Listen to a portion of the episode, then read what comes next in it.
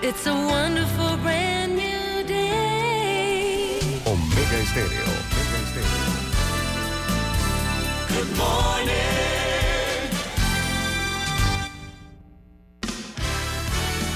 La mejor franja informativa matutina inicia a partir de este momento con un análisis completo del acontecer nacional e internacional.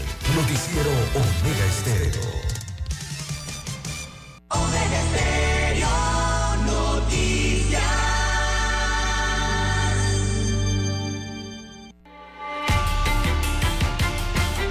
Continuación, los titulares, con los hechos que son noticias hoy.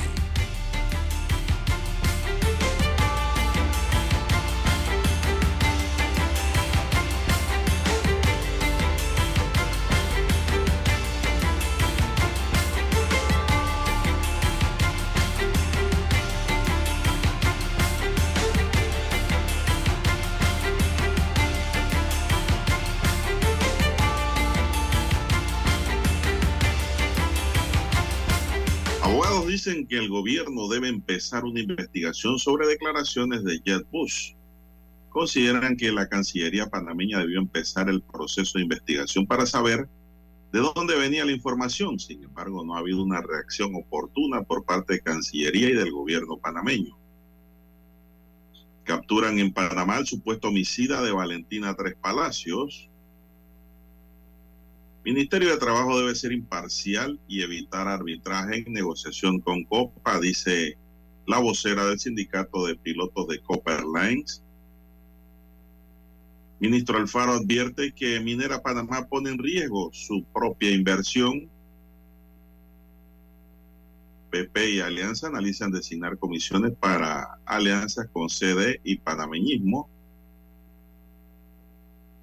Minera Panamá y gobierno están en fase de consultas para resolver diferencias, sin embargo hay denuncias de que siguen sacando el material de cobre y otros para ser llevado a otro país. Procurador Caraballo considera urgente aprobar ley de extinción de dominio. Arrestan a cinco personas en Panamá por prostituir y abusar de menores. También para la fecha tenemos, citarán al director de la policía al Consejo Municipal por la, por la alta tasa de criminalidad. Hoy deben llegar a Panamá los hermanos Martinelli después de varios años y cumplir condena en los Estados Unidos. También tenemos que homicida de jubilados, después del hecho, regresó a la escena del crimen, como en las películas. En otro tema tenemos, señoras y señores, Panamá postulará ante la UNESCO la ruta colonial transísmica.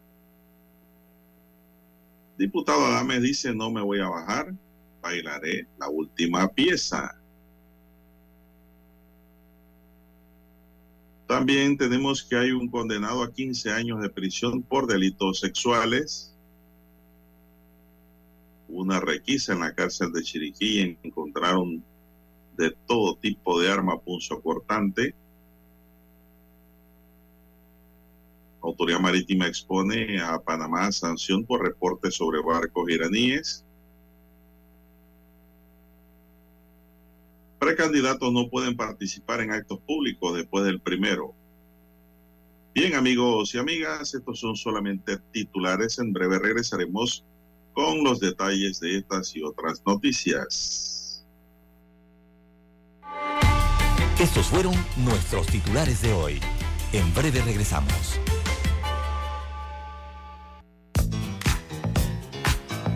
Desde el dominante Cerro Azul en los 107.3. 107.3. Continúa por el majestuoso Cerro Canajagua en los 107.5 para provincias centrales. Hasta el imponente Volcán Barú. En los 107.3. Transmite Omega Estéreo cadena nacional simultánea.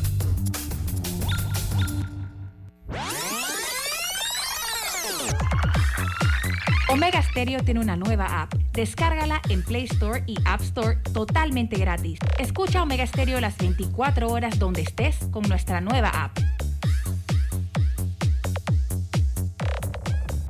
7:30 AM. Infoanálisis, con entrevistas y análisis con los personajes que son noticia. La mejor franja informativa matutina está en los 107.3 FM de Omega Estéreo, cadena nacional.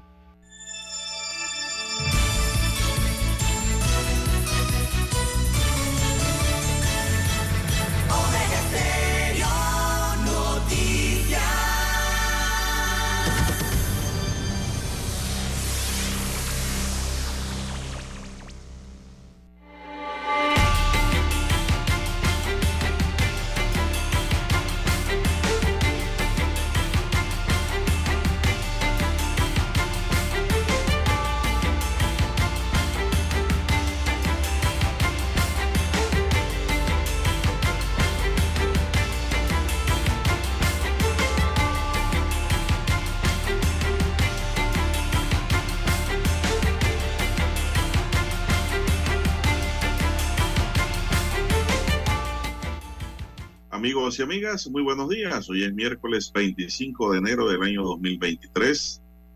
Daniel Arauz está en el tablero de controles. En la mesa informativa les saludamos.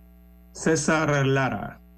Y Juan de Dios Hernández Sanjur para presentarle las noticias, los comentarios y los análisis de lo que pasa en Panamá y el mundo en dos horas de información, iniciando la jornada como todos los días con fe y devoción agradeciendo a Dios Todopoderoso por la oportunidad que nos da de poder compartir esta mañana de miércoles y de esta forma llegar a sus hogares, a sus automóviles. Gracias por permitirnos acompañarles, ¿verdad?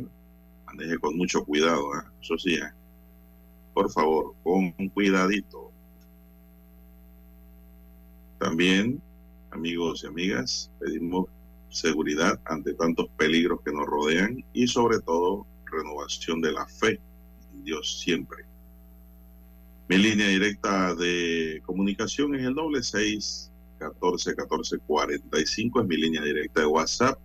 Entonces, Lara, ¿cuál es su cuenta en la unidad remoto? Bien, don Juan de Dios, estamos en las redes sociales en arroba César Lara R, arroba César Lara R es mi cuenta en la red social Twitter, también para Instagram.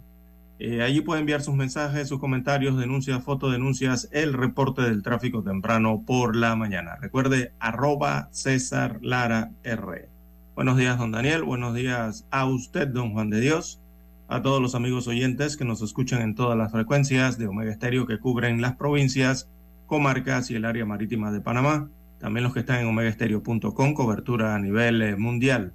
Los que ya nos sintonizan a través de su televisor, eh, estamos en el canal 856 de Tigo Televisión pagada por cable a nivel nacional. También los buenos días a los que ya nos escuchan a través de la aplicación de Omega Estéreo. Si usted no la tiene, bueno, es gratis. Usted la puede descargar desde su tienda eh, Android o iOS. Y también los buenos días a los amigos oyentes que nos sintonizan a través de Tuning Radio. ¿Cómo amanece para este esta mitad de semana, don Juan de Dios, miércoles? Bueno, oye, sí, muy bien, muy bien, esperanzado siempre, don César. Hoy es día de miércolito, ¿ah? Eh, Sí, siempre sí. le digo a la gente, cómprese un billetito, un billetito. No compre chance, que chance no sirve. No te resuelve nada, Dani. Cada momento Dani gana los dos números en chance y eso no le sirve. Sirve para pagarle al chino la deuda. Cambio, si se ganara un billetico, como le gusta a él que yo diga billetico, dice, como decían los abuelos, la cosa cambia. Bueno, don César, vamos a iniciar de inmediato. Al menos cinco personas fueron detenidas por prostituir y abusar de menores de edad en la provincia de Chiriquí, frontera con Costa Rica, según informaron este martes las autoridades. Entre los arrestados está una madre que explotaba sexualmente a sus tres hijos, ya rescatados a cambio de dinero según medios locales. Las cinco personas, cuatro hombres y una mujer, fueron aprendidos bajo la Operación Horizonte por los delitos de explotación sexual comercial y abuso sexual contra menores, detallados a través de redes sociales, la policía y la Fiscalía de Panamá. La policía afirmó también que una sexta persona fue detenida en días anteriores por este mismo caso, denunciado en noviembre del año pasado. Hasta la fecha las autoridades estaban investigando estos hechos. En 2022 hubo 6.389 denuncias por delitos contra la libertad e integridad sexual, de las cuales 395 corresponden a corrupción de menores de edad, explotación comercial y otras conductas. Esto supone un incremento del 7% en comparación con el año anterior, cuando fueron registradas 5.969. La provincia de Panamá, donde se ubica la capital, seguida de Chiriquí, donde ocurrieron esos hechos, y Panamá Oeste son las áreas del país centroamericano con mayor cifras de denuncias, don César. Así es, hecho ocurrido en la frontera, don Juan de Dios, Pero en la no provincia explican de aquí. Chiriquí, en la parte más occidental del país. No dan detalles de la explotación sexual Así es. comercial que hacen estas personas, incluyendo la madre de los menores. Sí, sí, Eh, la mujer, eh, el modus operandi. Recordamos que han detenido a cuatro hombres y también a, a una mujer. Eh, están ya frente a juez de garantías en ese proceso por su presunta vinculación entonces estos, en este delito que ya vendría siendo, eh, esto sería sexual comercial, sería explotación sexual comercial y también se le agrega el, el abuso, el abuso sexual, ¿no? Eh, la mujer era quien mantenía la relación familiar con las víctimas, cuatro menores de edad. Eh, entonces la mujer lograba que personas adultas pagaran para mantener relaciones sexuales con estas víctimas menores de edad. Así que ya están ante el juez de garantías. ¿Eran hombres o mujeres las víctimas? Eran cua- eh, cuatro hombres y una mujer. Fueron los aprendidos. Una locura, qué barbaridad. Bueno, hay que tener cuidado con esos 5.45 minutos. Eh, don César, supe de un caso también, hay que tener mucho cuidado en eso. Ah, Mire, mire, mire usted, don César, 6.389 denuncias por delitos contra la libertad integral sexual en 2022. Ese es un número alto. ¿Y qué pasa, don César? Supe de un caso recientemente eh, en que un hombre pues tuvo una relación con una de esas muchachas que andan por allí en redes sociales ofreciendo servicios y pues como dicen el diablo es puerco, el hombre cayó en las redes de la muchacha, cayeron donde iban a caer, donde aterrizaron donde iban a aterrizar, luego la chica le dice, mayor de edad, le dice de que ese no era el pago lo que le había acordado, imagínese usted, pago, la palabra pago. ¿Y qué le dijo? Que si no le daba 500 dólares de una vez lo denunciaba por, por violación, don César. Mire usted. ¿Qué dijo el hombre? Oye, ese no era el acuerdo. En ningún momento me hablaste de 500 dólares, claro. No le dio nada. ¿Qué hizo la muchacha? Fue y presentó la denuncia, don César, por violación. Lógicamente que la autoridad tiene que darle trámite porque es una denuncia, ¿no? Y pusieron al señor en apuro, don César, ahora. Entonces, ¿qué quiero decir con esto? Que no caigan en esas jugadas y esas trampas que hay en las redes sociales de muchachas que están ofertándose por dinero, don César. No caigan en eso, porque aparte de que si la persona tiene, qué sé yo, una relación estable, puede tener problemas en su hogar. Además de que puede tener problemas con la justicia. Y puede quedar hasta detenido, don César. Y cuidado que condenado por esos desliz, esos descuidos, esas relaciones furtivas, esas relaciones de ocasión. Hay que evitar eso, sobre todo los hombres. Este mensaje es más para los hombres. Que no caigan en esa porque ahora mismo hay una cantidad de mujeres eh, en las redes sociales buscando cómo hacer dinero, don César, cómo conseguir dinero, pero de la manera más fácil. Ninguna quiere coger una escoba, ir a barrer una oficina o ir a trapear, o cuidar niños, o cuidar ancianos, o ganarse el dinero honradamente. No, quieren es la ruta más fácil. Es un consejo sano para los amigos oyentes. Son las 5.48 minutos, no sé si tienes algo que añadir, si no nos vamos a la pausa. Hay que hacer la pausa y retornamos. La mejor franja informativa matutina está en los 107.3 FM de Omega Estéreo, 530 AM. Noticiero Omega Estéreo presenta los hechos nacionales e internacionales más relevantes del día. 7:30 AM. Infoanálisis. Con entrevistas y análisis con los personajes que son noticia. De 8 y 30 a 9 y 30 de la mañana. Sin rodeos.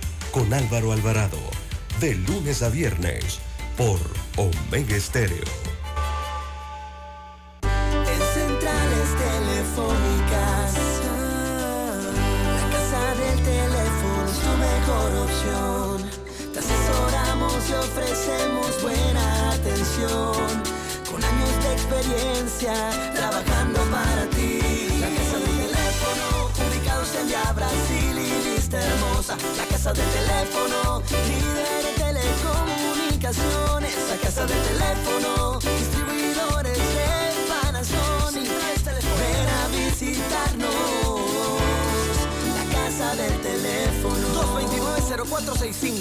229-0465 lsdtcorp.com Distribuidor autorizado Panasonic. Para anunciarse en Omega Estéreo, marque el 269-2237. Con mucho gusto le brindaremos una atención profesional y personalizada. Su publicidad en Omega Estéreo. La escucharán de costa a costa y frontera a frontera. Contáctenos 269-2237. Gracias. Omega Stereo tiene una nueva app. Descárgala en Play Store y App Store totalmente gratis. Escucha Omega Stereo las 24 horas donde estés con nuestra aplicación totalmente nueva. Noticiero Omega Estéreo.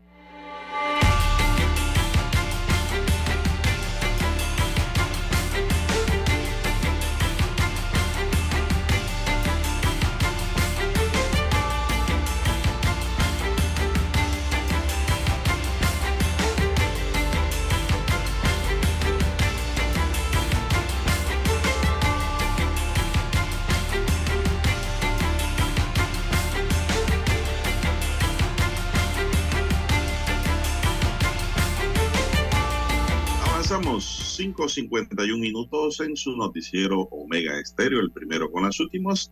Bien, por los delitos de posesión agravada de drogas y de armas de fuego con municiones, fue condenado a 11 años de prisión el subteniente de la Policía Nacional en Veraguas, Eli González, mediante acuerdo de pena en el sistema penal acusatorio de la ciudad de Santiago la tarde de ayer.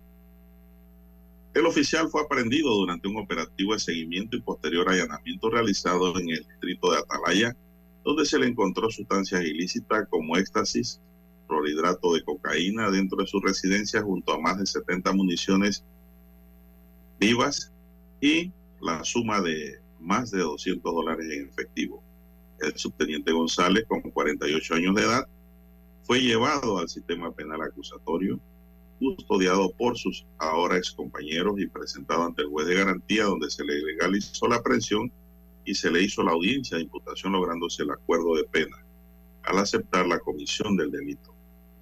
La diligencia de allanamiento se hizo luego que las autoridades de investigación y de la policía fueron advertidas de que el oficial mantenía cierta cantidad de drogas y el arma con la supuesta intención de introducirla en la cárcel de Santiago. Terminada la audiencia y el acuerdo de pena para el oficial que hasta ayer cumplió como miembro efectivo de la Policía Nacional, la licenciada Maximiliana Cisnero de la Defensa Particular dijo que no tenía nada que decir sobre el caso que se menciona. En igual forma, no hubo ninguna información de parte de la fiscal de la causa, Nidia Perigot, luego de aceptada por las partes ese acuerdo de pena de 11 años para el miembro de la Policía Nacional, quien una vez haya sido condenado sigue el proceso para darle de baja deshonrosa dentro de la institución, don César. Bueno, esto es para lo que dicen o decían de que a los miembros de la policía no los condenan. Bueno, hay uno condenado allí para que vean, pues. Don César. Perdió su carrera porque un subteniente de 48 años quiere decir que subió por la escalera, don César. Que subió como raso, empezó como raso. Por la edad que de, ya llevaba 48 años y ya estaba próximo a jubilarse, lo más probable. Perdió su carrera por tener droga en su casa y un arma de fuego. Que según él o ellos aceptaron de que lo iban y la iban a meter en la cárcel. Esa droga y esa arma. ¿Cómo se pierde una trayectoria, una carrera por la tentación del dinero, don César? Así es. Bueno, eh, aceptan ser comprados, don Juan de Dios, que es el problema, ¿no?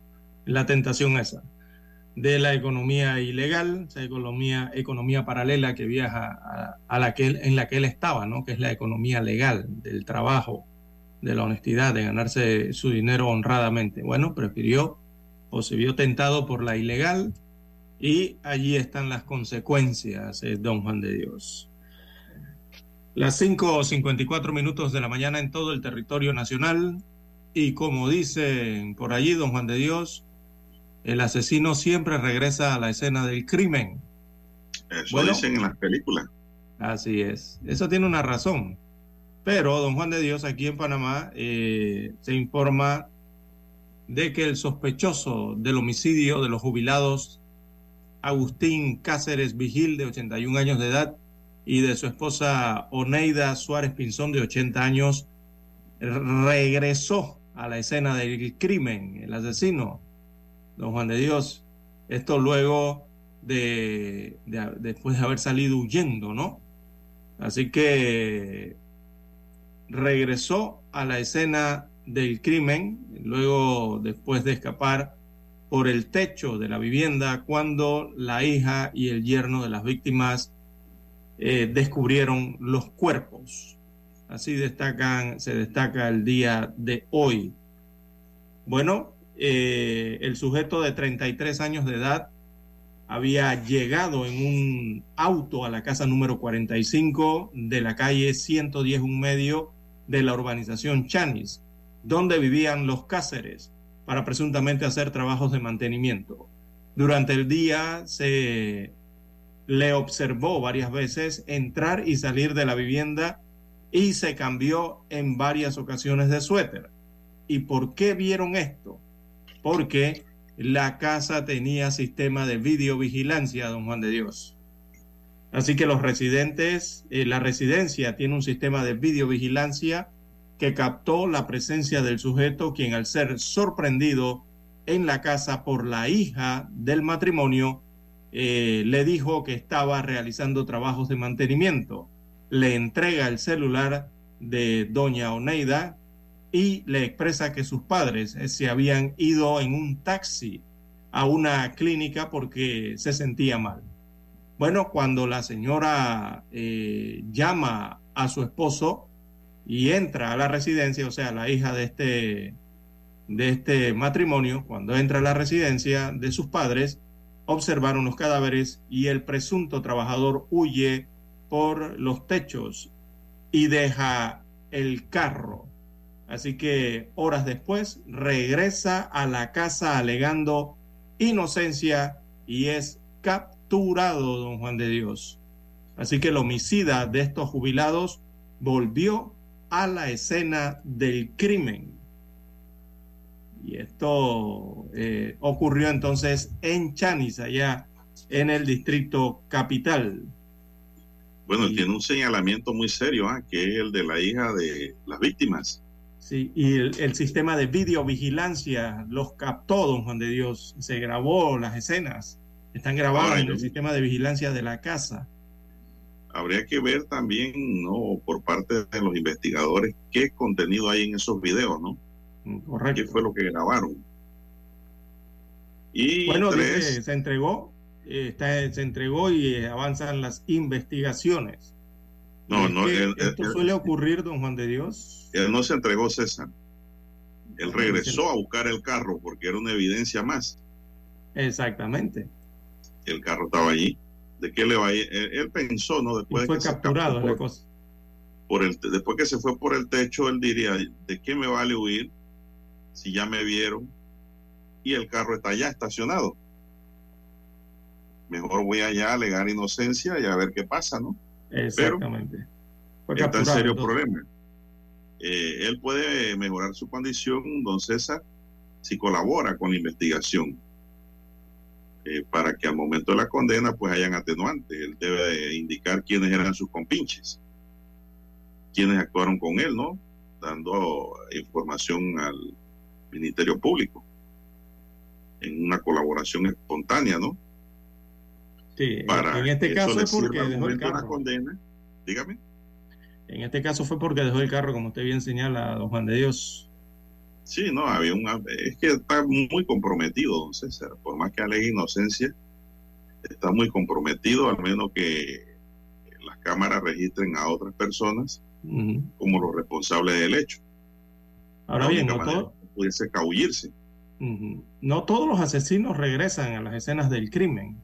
Los que lo hacen, don Juan de Dios, claro, lo que lo hacen suele ser por, eh, es para asegurarse, ¿no? De no haber olvidado algo que los incrimine. En este caso, lo que lo puede incriminar es el carro, como usted bien señala, ¿no? Eh, también muchos regresan, eh, según los psicólogos, eh, para vigilar y escuchar si, si tienen pistas, ¿no? Eh, eh, que les permitan saber, por lo menos al homicida, si es buscado o no eh, por las autoridades. Regularmente eso es lo que pasa cuando regresan a las escenas del crimen, ¿no? Y proceden las investigaciones entonces. En este caso fue porque uno dejó el automóvil y dos, ya las autoridades sabían que había sistema de videovigilancia y allí estarán algunas escenas entonces de qué habrá ocurrido. Bueno, este sujeto sería de confianza de esa familia, don César. Porque nadie va a dejar a sus dos adultos mayores, ningún hijo, ningún familiar va a dejar a niños o adultos mayores con gente desconocida en la casa haciendo exacto. algún trabajo. Por eso digo, este señor tendría que ser de confianza de ellos. Tenían que conocerlo para que lo dejaran solo con los dos ancianos, don César. Bueno, y aquí aplica a don César aquel dicho que dice que confianza mató a su amo. Mm, sí, otro dicho también. Eh, como no, el exceso de confianza a veces es peligroso y no es bueno. No es bueno con personas que no son del seno familiar. Bien, son las seis en punto de la mañana, don Dani, y vamos a escuchar nuestro himno nacional.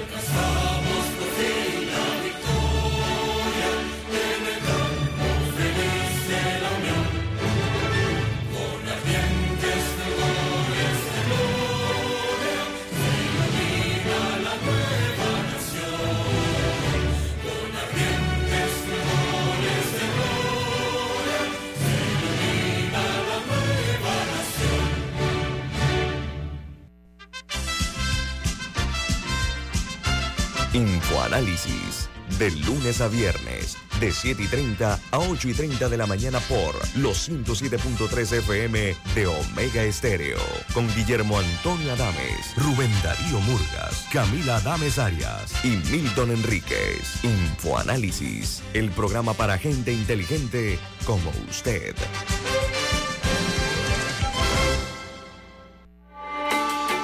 Noticiero Omega Estéreo.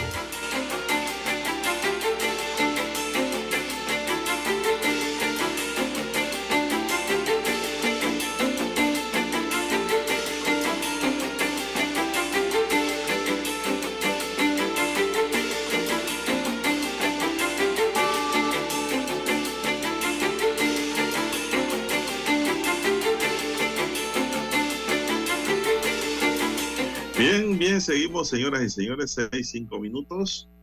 Bueno, la Policía Nacional, don César, informó que Interpol Panamá detectó la presencia del ciudadano estadounidense, eh, Paulo John Nelson, tras la alerta dada por la República de Colombia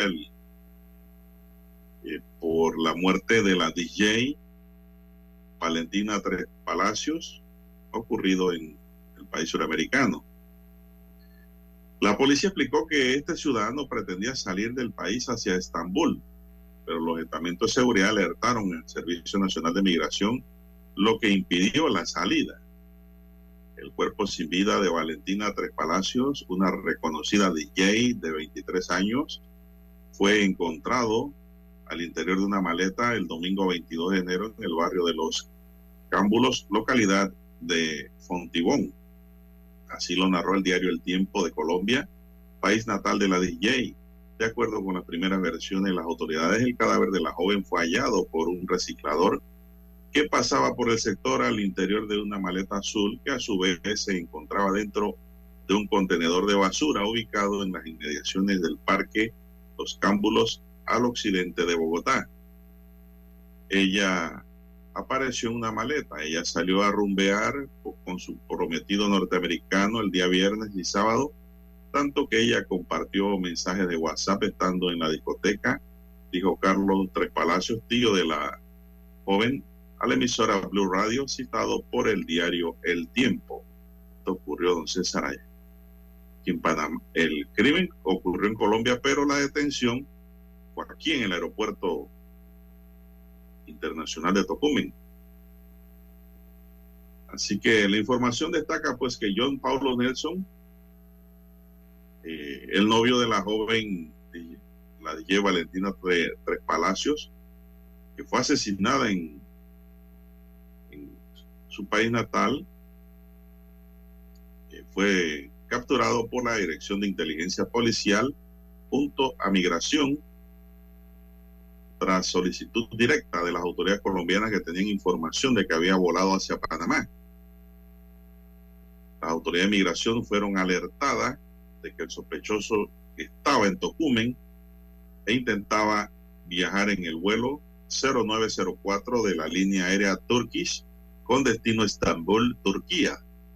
Cuando los policías en Panamá recibieron información, activaron la alerta y empezó la búsqueda personalmente y por cámara, don César, hasta que lo localizaron inmediatamente.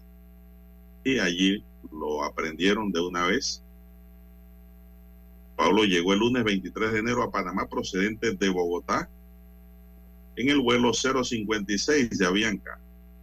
Pablo Nelson, de 35 años y nacido en Wisconsin, en, eh, es el principal sospechoso del crimen de Valentina, quien fue hallada muerta dentro de una maleta. A la chica se le había visto por última vez la madrugada del sábado 21 de enero en una discoteca en el sur de Bogotá.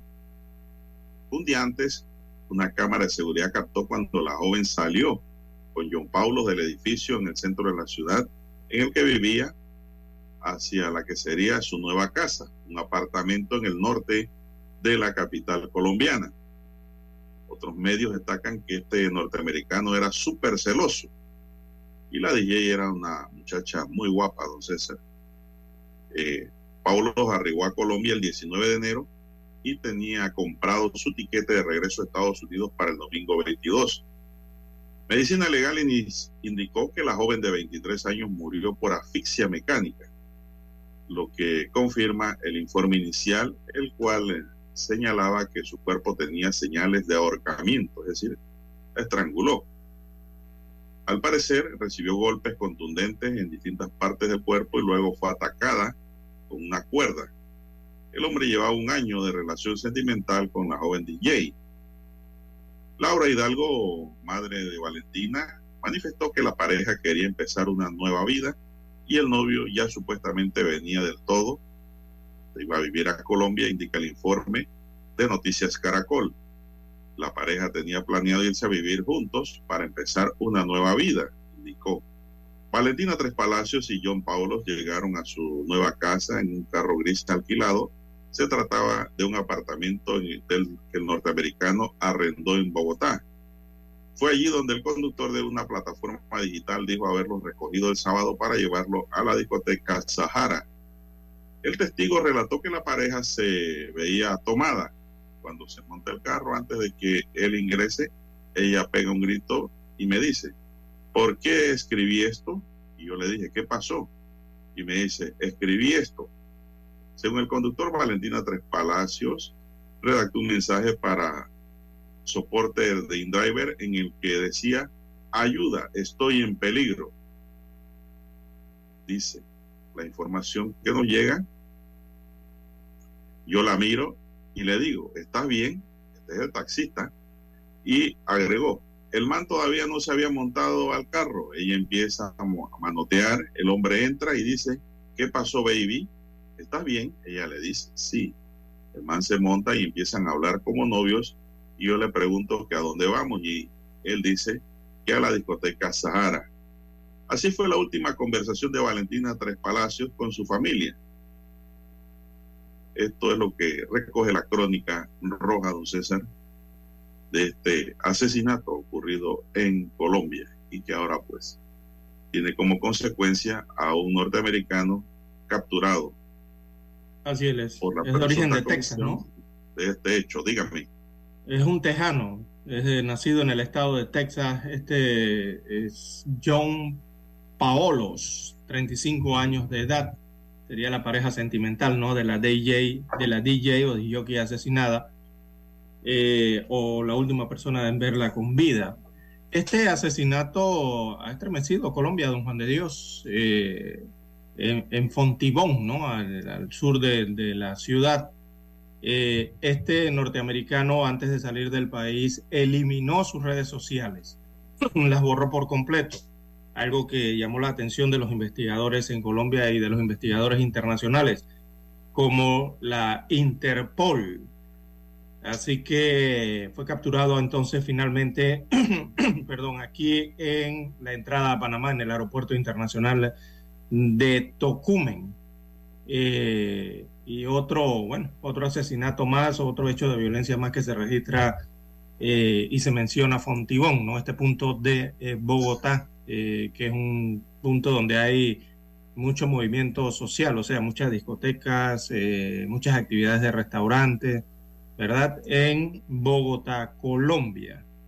Bueno, lastimosamente este crimen eh, se registra allá de la DJ Valentina Tres Palacios y siguen los detalles conociendo, ¿no? Desde Colombia, de este estremecedor crimen en el país suramericano bueno, eh, para la justicia colombiana ha sido positivo que Panamá le haya retenido a este sujeto aquí, porque si se hubiese ido para Estambul, don César, allá sí era más difícil ubicarlo. Así es. Pero digo, él está amparado por la presunción de inocencia y él tendrá que responder y aclarar eh, los cargos ¿no? y su posición ante la investigación de las autoridades colombianas que lo vinculan a este homicidio, don César. por lo que entendí, por lo que leí entendí del conductor de la InDriver, don César, esta muchacha como que le tenía miedo. Y otros dicen que era muy celoso. Leí ayer que era un hombre muy celoso, que inclusive habían terminado por un momento y él lloró y le pidió que no lo dejara Y entonces, pues, este fue el desenlace. Lamentable por la vida que se perdió, don César, la joven. Esas son las cosas que ocurren, ¿no? Pareciera un crimen pasional, más que todo, don César. Sí, pareciera, ¿no? Bueno, vamos a la pausa, don Daniel. Vamos a una pausa y regresamos.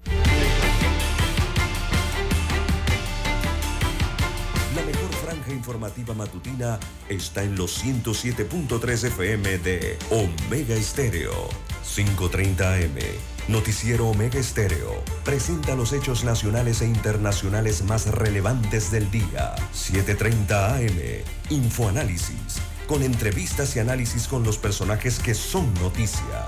De 8 y 30 a 9 y 30 de la mañana. Sin rodeos. Con Álvaro Alvarado.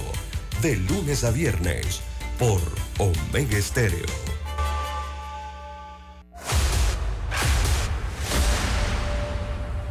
Desde los estudios de Omega Estéreo, establecemos contacto vía satélite con la voz de América.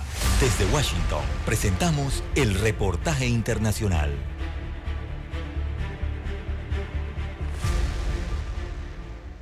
Delinear estrategias más efectivas para recopilar, analizar y usar datos sobre la migración a nivel global hacen parte de los objetivos del tercer Foro Internacional sobre Estadísticas Migratorias que inició en Santiago de Chile, donde expertos estadistas sobre movilidad humana se reúnen hasta el 26 de enero en busca de propuestas mediante las cuales los gobiernos puedan explotar el potencial de datos básicos sobre los flujos migratorios internacionales, sus causas y sus efectos. La voz de América habló con María Isabel Cobos, experta de la División de Estadísticas de Naciones Unidas, quien viajó desde Nueva York para participar del encuentro. El eh, principal del foro es llamar la atención al público sobre la importancia de los datos para fundamentar las políticas públicas. Queremos traer usuarios y productores de datos para que se comuniquen entre ellos, platiquen sobre las necesidades de unos de los otros y llegar a metodologías consensuadas para que los gobiernos de los países puedan producir datos que sean confiables, que sean completos. Cobos fue clara acerca de la importancia de la claridad en los datos y el impacto que puede tener. Las estadísticas de migración fundamentalmente vienen de los censos de población en las que se cuenta a la gente que vive en los países y de acuerdo a su país de origen o a su país de nacionalidad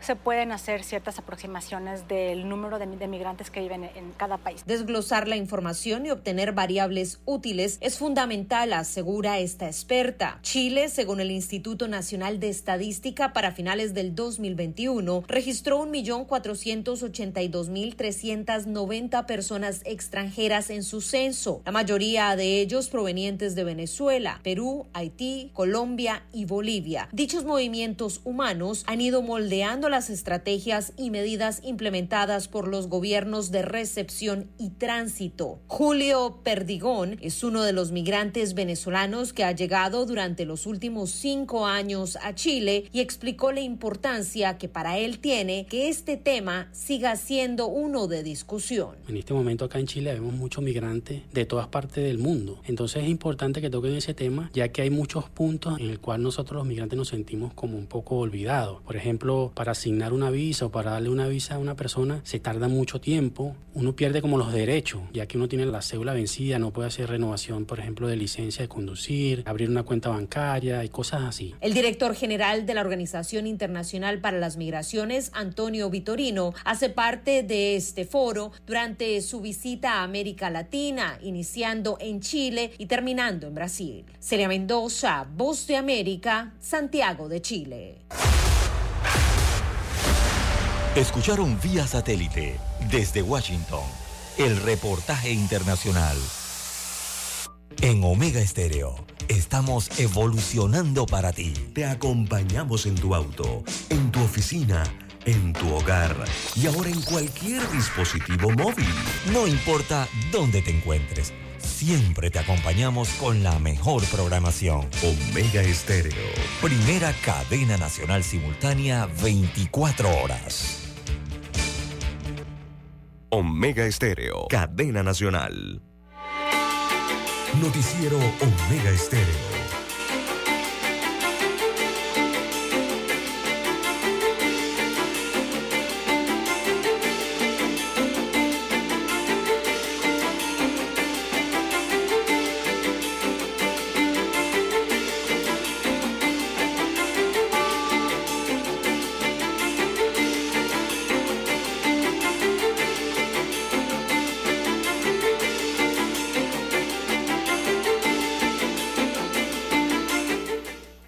Son las 6:19, avanza la mañana, 6:19 minutos. Voy a observar el ventanal don César desde la remoto. Como no, está amaneciendo, está cayendo el día ya, está entrando la luz del día.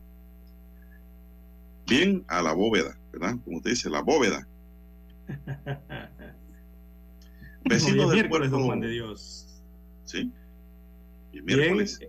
este miércoles 25 de enero, presuntamente, se espera, se espera que en horas de la noche de hoy eh, deben arribar al país eh, los hermanos Ricardo y, Luis Enrique Martinelli Linares, luego de cumplir una pena de 36 meses de prisión en una cárcel de los Estados Unidos de América por conspiración para lavar eh, dinero en el caso de Brecht, caso en el que se mostraron confesos y pidieron perdón al pueblo panameño y al gobierno de los Estados Unidos de América.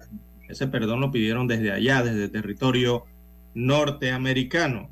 Así que una vez eh, liberados eh, en el penal de Allenwood Law, en Pensilvania, deben regresar a Panamá. Se, estila, ¿no? Se, se, presume que deben regresar inmediatamente a Panamá, ya que aunque su condena incluye dos años de libertad vigilada, no tienen estatus migratorio que les permita permanecer en territorio estadounidense. Eh, por eso es que pueden ser deportados casi que inmediatamente. Eh, ya la canciller eh, de la República de Panamá, Yanain, Yanaina Tiwaini, me encomo, eh, confirmó que regresan en calidad de deportados. Tengo entendido, dice la canciller panameña, que llegan eh, en la semana y será por medio de la deportación, según dijo eh, previamente. Lo cierto es que se espera que arriben a Panamá este miércoles en horas de la noche al Aeropuerto Internacional de Tocumen, presuntamente escoltados por agentes, estos vienen siendo marshals, o policías federales eh, familiares de los Estados Unidos de América, entre ellos eh, también eh, su padre, ¿no? El propio expresidente Ricardo Martinelli, también podría estarlos esperando acá en Panamá. sin embargo, de acuerdo a informaciones suministradas, ni Ricardo Alberto ni Luis Enrique Martinelli Linares serían aprendidos al llegar a territorio panameño ya que aunque originalmente una fianza solicitada por su defensa había sido negada por el juez tercero liquidador de causas penales, tras una apelación acá en Panamá, el segundo Tribunal Superior revocó la decisión del juzgado y les concedió la fianza, fijándola en 5 millones de balboas en el caso de Blue Apple y 2 millones de balboas en el caso de Odebrecht para cada uno de los hermanos Martinelli Linares.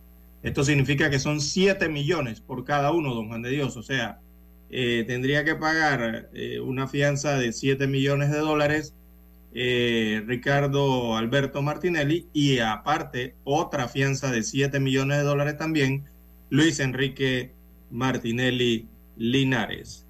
No obstante, los dos hermanos Martinelli se mantienen eh, ellos, mantienen el impedimento de salida del país y deberán ponerse, presentarse inmediatamente, diría yo, al juzgado para notificarse de las diligencias judiciales pendientes y esperar su fecha de juicio.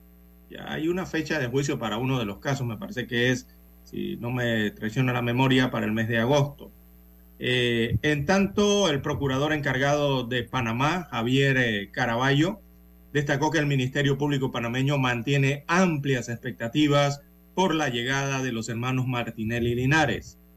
Eh, lo positivo, según el, procurador encargado, es que estas dos personas regresen al país a enfrentar las investigaciones y los casos que se, les están imputando, según dijo Caraballo. Eh, fue el juez Raymond eh, de 78 años de edad. Este es un juez norteamericano quien les dictó una sentencia del el pasado 20 de mayo del 22 en Estados Unidos de América. Esa sentencia fue de 36 meses o tres años de prisión, más una multa de 250 mil dólares a cada uno de los hermanos Martinelli y Linares, aclarando que eh, se les reconocería los 23 meses que estuvieron detenidos en la República de Guatemala. Eh, la sentencia surgió luego de que ambos hijos del expresidente panameño confesaran su participación en el lavado de unos 28 millones de dólares en sobornos y coimas provenientes de la constructora Odebrecht entre los años 2009 y 2014. Así que para el día de hoy, don Juan de Dios, amigos oyentes, eh, se espera, presuntamente, no se ha confirmado nada hasta el momento, pero se espera que esta noche o en horas de la madrugada pudieran arribar al país procedentes desde los Estados Unidos de América los hermanos Ricardo Alberto y Luis Enrique Martinelli Linares. Bueno, son las 6.25 minutos. 6.25 vecinos del puerto Punta Rincón reportaron que en medio de conversaciones para suscribir un contrato formal, la empresa minera Panamá está exportando minerales. Ayer se ha distribuido fotografías de un barco que se encuentra anclado en el muelle del puerto Rincón, confirmándose que de madrugada está siendo cargado de minerales extraídos de la mina. Por su parte, el ambientalista Reza Banfield le preguntó al mandatario Laurentino Cortizo cómo es posible que si no existe un contrato válido y si la minera no se ha comprometido siquiera con pagos mínimos, se permita que esa empresa pueda exportar nuestros recursos. Un interrogante, César, que debe responder el presidente. Se estima que seis embarcaciones han realizado operaciones similares, enviando al exterior toneladas de cobre y oro, a pesar de no haber contrato. Los Ministerios de Trabajo, Ambiente y Comercio han aclarado esta situación. Así que yo no sé qué han aclarado, dice la nota de crítica, porque yo estoy ahora más, eh, como quien dice, confundido con esto, con esta denuncia que hay de que los están llegando barcos y se están llevando los minerales. Estos son los vecinos de Puerto Rincón que denuncian esto, don César. Ah, tendrá que hablar, haber una aclaración allí, si es cierto o no es cierto que están llevándose el mineral a pesar de no haber contrato con el Estado. Son las 6:27 minutos en su noticiero Omega Estéreo, el primero con las últimas, Dani. Sí, disculpe. Creo que hay que hacer una pausa, ¿sí? Vamos a escuchar el periódico.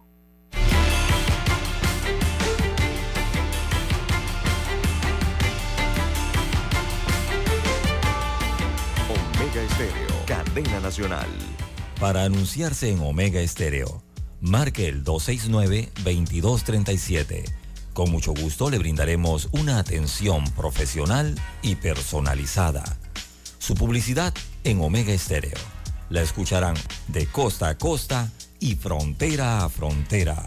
Contáctenos 269-2237. Gracias. 7:30 AM. Infoanálisis, con entrevistas y análisis con los personajes que son noticia. La mejor franja informativa matutina está en los 107.3 FM de Omega Estéreo, cadena nacional.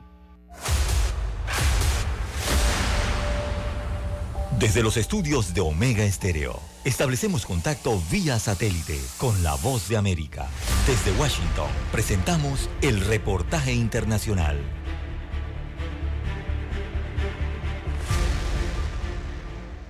La visita a Quito de Volker Turk, alto comisionado para los derechos humanos de la ONU, se concentró en reuniones con el presidente de la República, Guillermo Lazo, y abordaron el tema de migración y derechos humanos, entre otros, mientras en su encuentro con organizaciones de la sociedad civil, como representantes de los indígenas, escuchó sus preocupaciones sobre todo en el tema de la reparación, ya que varios de ellos resultaron lesionados y procesados por vandalismo luego del levantamiento que protagonizaron en junio de 2022. Leonidas Isa, dirigente de la Confederación de Nacionalidades Indígenas, destacó. Gracias a la Declaración de Naciones Unidas, en el Ecuador se ha garantizado el artículo 98 el derecho a la resistencia. El alto comisionado Volker Turk también visitó la Fundación Alas de Colibrí, una organización no gubernamental que ayuda a mujeres adolescentes víctimas de trata de personas. Las cifras en Ecuador revelan que a septiembre de 2022 había 92 denuncias de víctimas de este delito, sumadas a las 400 que ya existían en 2019. Alexandra Moncada de la organización no gubernamental CARE Ecuador señala.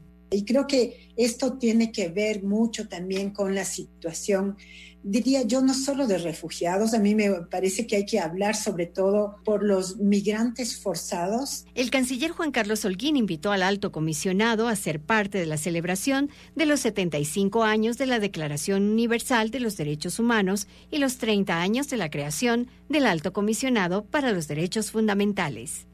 Giselle Jacome, Voz de América, Quito. Escucharon vía satélite desde Washington el reportaje internacional. Noticiero Omega Estéreo. Las noticias impresas en tinta sobre papel. Con ustedes. Escuchando el periódico. Los titulares de las primeras planas de los diarios estándares de circulación en Panamá.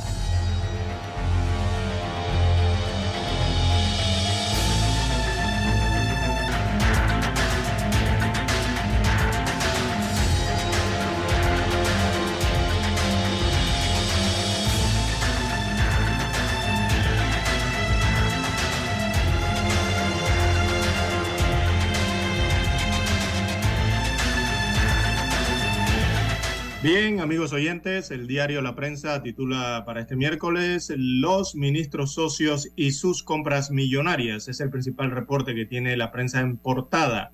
Eh, destaca a Rafael Sabonge y a José Rojas Pardini. Dice que llevan vidas de millonarios. Sus apartamentos comprados el año pasado valen cada uno más de 1.5 millones de dólares. Eso a pesar de que sus empresas no están destaca la prensa en sus mejores. También titula para hoy la prensa, la Organización Mundial de la Salud eh, se reunirá para decidir si le pone fin a la pandemia de la COVID-19. Así que el 30 de enero eh, se cumplirán ya tres años que se anunció el brote de el nuevo coronavirus en China. Así que el próximo 30 se cumplen ya tres años de aquel anuncio. También para hoy la portada de la prensa destaca la deuda verde se duplica en dos años según el BCE. El BCE son las siglas del Banco Central Europeo. Ellos observan que se ha duplicado el volumen de bonos calificados como verdes o sostenibles en los últimos dos años. También titula la prensa la Asamblea Nacional en tierra propuesta para la revocatoria de mandato.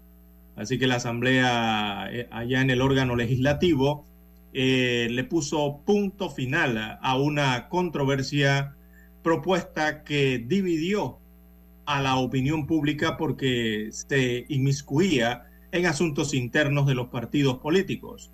Esa era la iniciativa para impedir que, los, eh, que las juntas directivas de las agrupaciones políticas puedan revocar el mandato a los diputados. Bueno, polémico tema.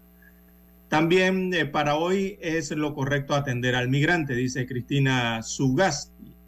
Bueno, a pesar de haber estado en el corazón de varias crisis humanitarias como Angola o Kenia en África, eh, a Cristina Sugasti, representante de Médicos Sin Fronteras en Panamá, le abrumó el drama migratorio eh, observado aquí en la provincia de Darién. Imagínese usted. Eh, también para hoy el diario La Prensa titula eh, La selección de fútbol tiene nueva camiseta. Fue presentada el día de ayer, eh, predominando nuevamente el color rojo, como ha sido la tradición en las últimas tres décadas. La selección de fútbol de Panamá entonces tiene su nueva camiseta. También hay unas alternativas de color blanco y otra color más oscuro, marrón en este caso. También eh, para hoy titula la prensa, embajador de Panamá en Estados Unidos de América le responde al ex gobernador Jeb Bush. Así que en una, en una publicación en The Washington Post, El embajador Ramón Martínez dijo que Panamá toma en serio su responsabilidad por la seguridad marítima mundial. Precisamente el Ministerio de Comercio e Industrias, destaca la prensa, no revela la estrategia del país en caso de que no se llegue a un acuerdo con Minera Panamá, ya que tratábamos el tema hace algunos minutos. Así que Federico Alfaro Boy, él es el ministro de Comercio e Industrias panameño, no reveló ante el Pleno de la Asamblea Nacional qué estrategia tiene Panamá en caso que no se llegue a un acuerdo con Minera Panamá. Debiese existir una estrategia. También eh, minera de cobre, Panamá vale menos que Zambia, dice un titular a forma de pregunta del diario La Prensa. También en las internacionales, el Departamento de Justicia de Estados Unidos de América demanda a Google por monopolio. Así que esto lo está haciendo el Departamento de Justicia y también ocho estados de la nación norteamericana. Eh, son los que acusan entonces al gigante tecnológico de abusar ilegalmente de su dominio en la publicidad digital y de violar la ley Sherman antimonopolio. Esto de acuerdo al gobierno de los Estados Unidos de América. Bueno, y en el tema político eh, hay un análisis de la rebelión de la granja en el PRD. Esto después del comunicado, ¿no?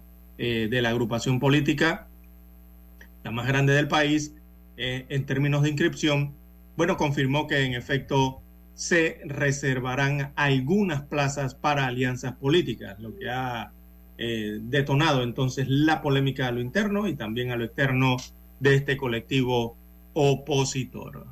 Bien, amigos oyentes, estos son los principales titulares que aparecen en portada del diario La Prensa. Pasamos ahora a revisar los que tiene en primera plana el diario La Estrella de Panamá.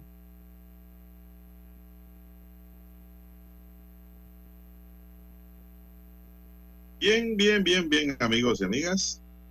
Vamos con los titulares de la Estrella de Panamá instan al gobierno a investigar las declaraciones de Jeb Bush.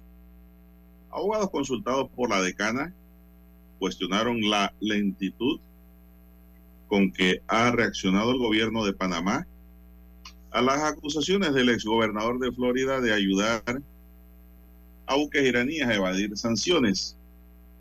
Juicio del abogado y analista internacional Pedro Citón, la Cancillería debió iniciar las investigaciones para saber de dónde venía la información y si había credibilidad para así evitar cualquier mínimo de duda contra Panamá. Exportación ilegal de minera a Panamá. Ambientalistas piden la intervención del presidente Cortizo, denuncian que la mina exporta sin un contrato en firme. El tour de la Sinfónica Hoy se inicia la temporada de conciertos gratuitos de la Orquesta Sinfónica Nacional. Este año se esperan más de 25 presentaciones según el Ministerio de Cultura. También tenemos la sangrienta rivalidad entre pandillas. Ejecuciones por venganza y mutilaciones post-mortem, estos son algunos de los crímenes investigados por las autoridades panameñas y que han dejado imágenes macabras al estilo de los carteles colombianos y mexicanos. El rol del Mitradel en las negociaciones UNPAC-Copa. Carolina Sánchez, vocera de la UNPAC, se refirió al llamamiento a huelga para el 2 de febrero por parte del sindicato, un escenario que a su juicio es evitable si se llega a un punto de balance entre las demandas de los trabajadores por mejores condiciones laborales y los intereses de la empresa Copa Airlines. Le pedimos a Mitradel que nos deje ejercer nuestro derecho porque si nos aplica el arbitraje, al igual que al sindicato de auxiliares de vuelo, ¿qué mensaje le está dejando al país? También en los titulares de techo hoy la estrella de Panamá dice la tendencia entre los colaboradores de la generación Z en empleo. Ayuno intermitente, un método predilecto para quienes desean bajar de peso. ¿Es eficaz? Es una interrogante que deja el titular. Amigos y amigas, estos son los titulares correspondientes a la fecha. Vamos a una pausa y regresamos. Hasta aquí, escuchando el periódico. Las noticias de primera plana, impresas en tinta sobre papel.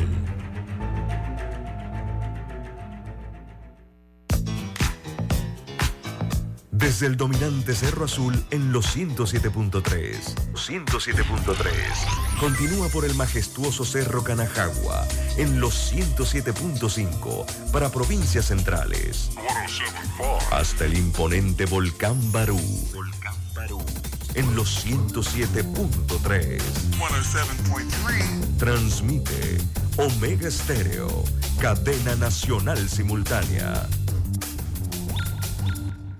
Noticiero Omega Estéreo.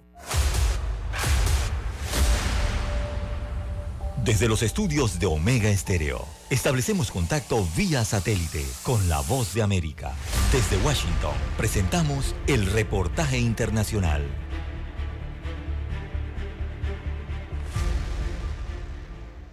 En la segunda visita de su gira por África, la secretaria del Tesoro de los Estados Unidos, Janet Yellen, llegó a Zambia con el propósito de promover las inversiones y los lazos entre ambos gobiernos y como parte de su misión, la funcionaria estadounidense recorrió el Instituto Nacional de Salud Pública de Zambia, donde ofreció declaraciones para los medios de comunicación. La seguridad del sector ha sido un pilar clave de la asociación entre Zambia y Estados Unidos para apoyar las inversiones en el país en la lucha contra contra el VIH-Sida en las últimas dos décadas. La secretaria Yellen además expresó la urgencia de abordar de inmediato la pesada carga de la deuda de Zambia con China debido a la evidente influencia de Beijing en el país africano. Zambia se convirtió en la primera nación soberana en incumplir cuando no realizó un pago de bonos de más de 42 millones de dólares a China en noviembre de 2020 y los expertos señalan que una crisis de deuda prolongada podría impedir permanentemente que países como Zambia se recuperen. Tenemos muchos programas gubernamentales y programas internacionales que están orientados a ayudar en los esfuerzos para construir infraestructura, dijo la secretaria Yellen, para luego añadir, y cuando hagamos eso, queremos asegurarnos de no crear los mismos problemas que la inversión china a veces ha creado aquí, puntualizó. Yellen comenzó su viaje de 10 días por África en Senegal, donde visitó un antiguo puesto de comercio de esclavos, y su próxima parada es Sudáfrica. Además, se espera que más funcionarios de la administración Biden visiten este continente en los próximos días. Sala de redacción, Voz de América. Escucharon vía satélite desde Washington el reportaje internacional.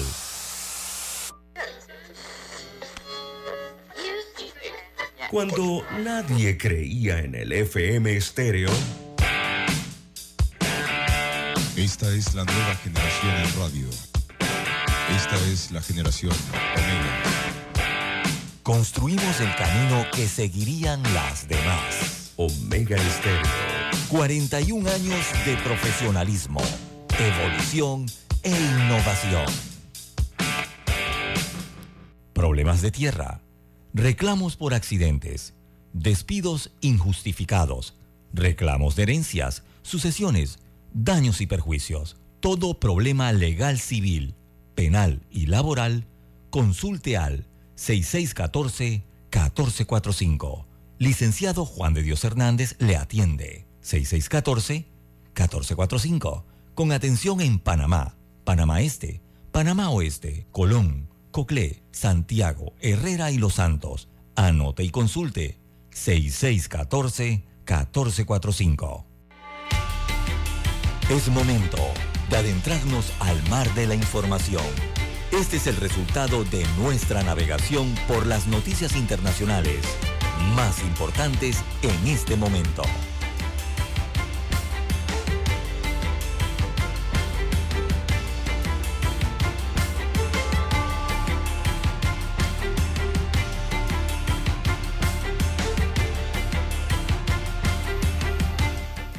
Bien, continuamos, señoras y señores. 648, el Departamento de Justicia de Estados Unidos ha presentado este martes una demanda contra el gigante tecnológico Google por monopolio en el sector publicitario, por lo que ha reclamado al Tribunal del Distrito Este de Virginia que obligue a la empresa a escindir parte de su negocio de publicidad. La demanda está liderada por el Departamento de Justicia, aunque la acción judicial se han sumado los estados de Virginia, California, Colorado, Connecticut, Nueva Jersey, Nueva York, Rhode Island y Tennessee. La competencia en el espacio de tecnología publicitaria está rota por razones que no han sido accidentales ni inevitables. Un mastodonte de la industria Google ha corrompido la competencia legítima de una industria de tecnología publicitaria participando en una campaña sistemática para tomar el control de una amplia gama de herramientas de alta tecnología usadas por editores, anunciantes y corredores para facilitar la publicidad digital, han acusado los demandantes. Los fiscales de estos estados han acusado a Google de quererse quedar con al menos el 30% de las campañas que pautan los anunciantes en los sitios web de los editores a través de su tecnología publicitaria. Son las 6:45 minutos. Bien, 6:45 minutos eh, de la mañana en todo el territorio nacional. En más informaciones a nivel internacional desde Europa, el Vaticano específicamente, el Papa Francisco llama a derogar las leyes que criminalizan la homosexualidad. Dijo el sumo pontífice, no es un delito, según ha expresado en su comunicado. Así que esto se da durante una entrevista con The Associated Press, eh, llevando una fuente, un fuerte, en este caso, mensaje eh, a los obispos eh, de la Iglesia Católica, a quienes llamó a acoger a las personas de la comunidad LGBTQ. Así que la máxima autoridad, sin embargo, sí mencionó que es pecado. Bueno, abro comillas, le cito al al Papa Francisco, dice, bueno, primero distinguimos o distingamos pecado por delito, pero también es pecado la falta de caridad con el prójimo, cierro comillas, según dijo el Papa Francisco en su comunicado. Así que, de todas maneras, uno de los papas que más se ha acercado y, ha interactuado con las personas de la comunidad LGBTQ, se refirió a las leyes que criminalizan la homosexualidad como injustas e instó a ponerles fin. Tienen que hacerlo, tienen que hacerlo, según dijo y remachó el Papa Francisco. Tres personas murieron en la madrugada de ayer en un tiroteo en una tienda de alimentación de la ciudad de Yakima, en el estado de Washington, en el noroeste de Estados Unidos. Este suceso ocurre después de que California también en la costa oeste haya registrado desde el fin de semana tres tiroteos que han dejado casi una veintena de fallecidos. La policía local de Yakima explicó a la prensa que busca un hombre que entró, entró de madrugada en una tienda de alimentos donde comenzó a disparar con su arma y luego huyó en un vehículo robado. Según el jefe del cuerpo policial, Matt Murray, el atacante disparó a dos de las víctimas en el interior de la tienda y a la tercera fuera del establecimiento. También habrían disparado a una cuarta persona a la que le robó el vehículo, pero la policía no ha podido confirmar todavía si sigue con vida este. Joe Biden, presidente de Estados Unidos, pidió prohibir la fabricación y la venta de armas de asalto semiautomáticas. Otro tiroteo en los Estados Unidos, César constante, ¿no? O sea, esta situación.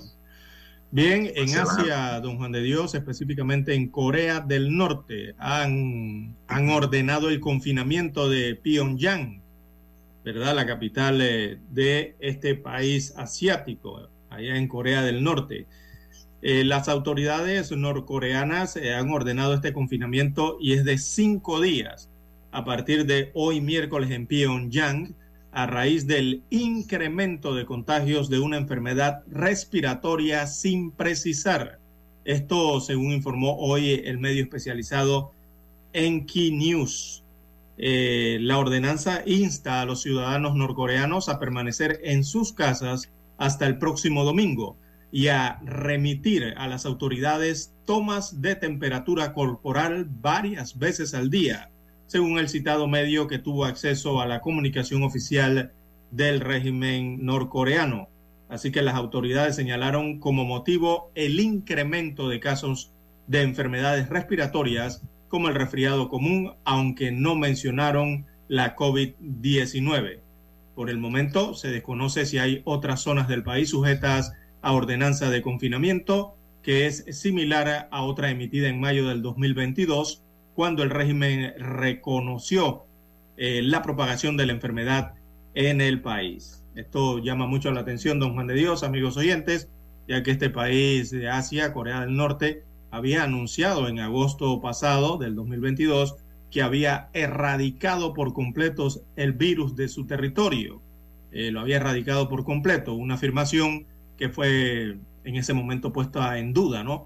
Por muchos expertos a nivel mundial debido a las condiciones del sistema sanitario eh, muy empobrecido allá en Corea del Norte y aislado que mantiene este país y también a la falta de vacunas y la otra parte que tiene que ver con los test, que eh, no, no cuenta con los test tampoco para realizarlos en ese territorio. Bueno, así está la situación en Corea respecto a estas enfermedades respiratorias.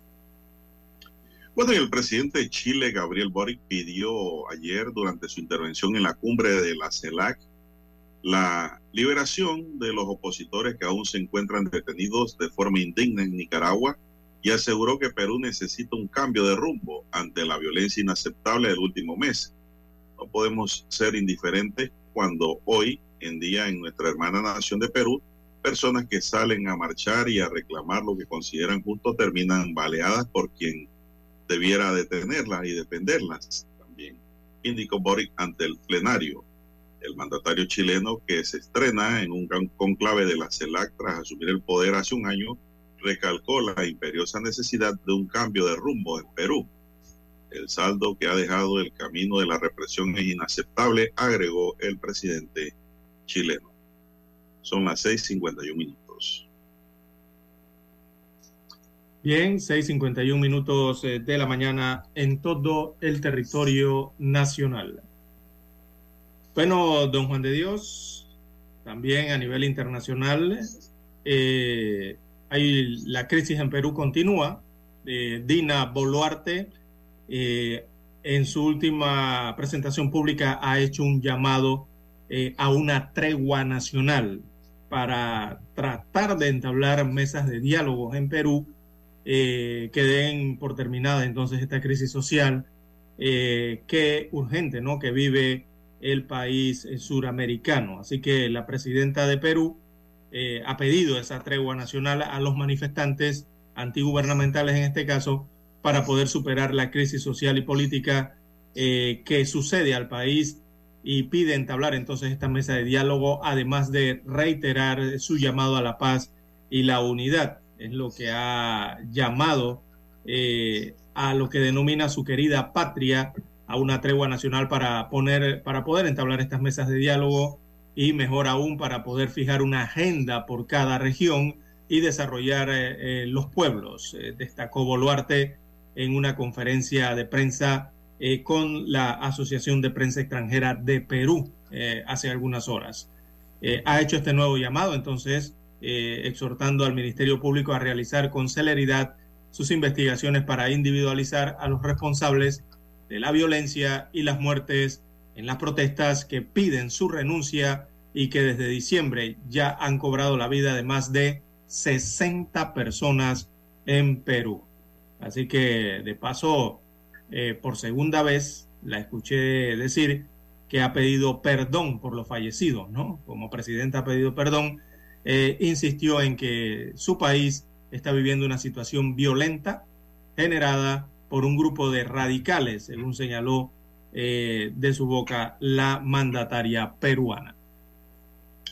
Bueno, un abogado del ex vicepresidente de Estados Unidos, Mike Pence, encontró la semana pasada una docena de documentos marcados como clasificados en la residencia de este en Indiana y se los ha entregado al FBI según ha publicado este martes la cadena internacional CNN.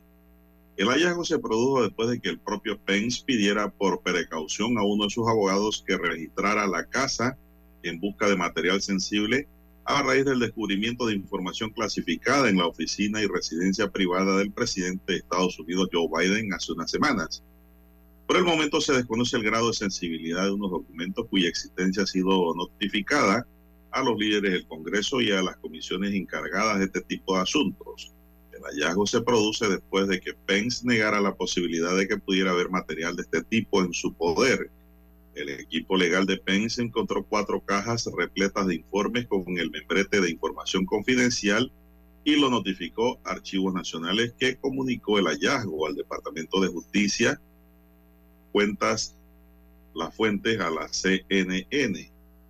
La misma noche del hallazgo, la oficina del FBI en Indianápolis recorrió la documentación de la casa de Pence en la ciudad de Carmel.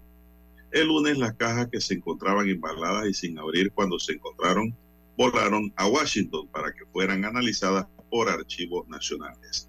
El representante de Pence en los archivos nacionales, Craig Jacob, ha explicado para CNN que se trata de una pequeña cantidad de documentos que fueron enviados a la residencia de Pence sin que éste tuviera conocimiento de su contenido. El vicepresidente Pence desconocía la existencia de documentos confidenciales o clasificados en su residencia personal, ha asegurado Jacob, quien ha confirmado la disposición del antiguo número 2 de Donald Trump para cooperar plenamente. Se trata de la tercera vez en la historia de Estados Unidos que se tiene constancia del descubrimiento de material confidencial en las dependencias privadas de un presidente o vicepresidente después de los hallazgos en la residencia del expresidente Donald Trump y el ahora jefe de la Casa Blanca, Joe Biden. 655. Bien, don Juan de Dios, hoy, miércoles, eh, asume como nuevo primer ministro de Nueva Zelanda eh, Chris Hipkins. Así que acaba de asumir, acaba de asumir eh, como primer ministro número 41 de Nueva Zelanda, eh, tras la inesperada renuncia de su predecesora Jacinda Arden la semana pasada. Así que Hipkins, de 44 años, prometió un enfoque de vuelta a lo básico, centrado en la economía y en lo que describió como la pandemia de la inflación. Eh, en menos de nueve meses, eh, este nuevo mandatario enfrentará unas complicadas elecciones generales en las que, según las encuestas, su partido laborista en Nueva Zelanda estaría por detrás de la oposición conservadora. Así que Nueva Zelanda, o Nueva Zelandia para algunos, eh, tiene nuevo primer ministro y se llama Chris Hipkins, sucediendo entonces así a Jacinda Arden después de anunciada su renuncia. Bueno, amigos y amigas, son las 6:56 minutos. Embajadora de Panamá en la UNESCO recibe propuestas sobre la ruta colonial. Este martes, la ministra de Cultura, Giselle González, entregó a la embajadora permanente de Panamá ante la UNESCO, Elia Guerra, la documentación que define la ruta colonial transísmica de Panamá y que debe ser presentada en el Centro del Patrimonio Mundial con sede en París, Francia, antes del primero de febrero. De acuerdo con la entidad, la RCT, ¿verdad? Por sus siglas, la Ruta Colonial Transísmica de Panamá, incluye las fortificaciones del Caribe panameño, el Castillo de San Lorenzo y las fortificaciones de Portobelo, los caminos coloniales, Camino de Cruces y Camino Real, el casco antiguo de Panamá y el sitio arqueológico de Panamá Viejo, y se espera que la embajadora Guerra presente el dossier el próximo 27 de enero para cumplir con los tiempos establecidos. Detalla que la documentación cumple con exigencias del Centro de Patrimonio Mundial como un plan y un sistema de gestión, detalló la ministra González. La decisión que adoptará el Comité de Patrimonio Mundial de UNESCO se conocerá en julio o agosto del año 2024, pero antes una misión de expertos de ICOMOS Consejo Internacional de Monumentos y Sitios vendrá durante el mes de octubre al país con fines de, de monitorear para conocer en sitio los componentes de esa ruta, es decir, vienen a hacer una verificación de la documentación, pero en sitio. Así que pues se cumple con ese parámetro.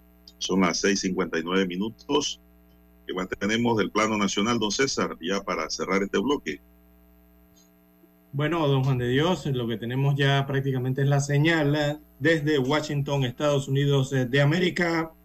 Es la señal satélite entonces para escuchar las noticias eh, de la BOA. Vamos Adelante, don Daniel.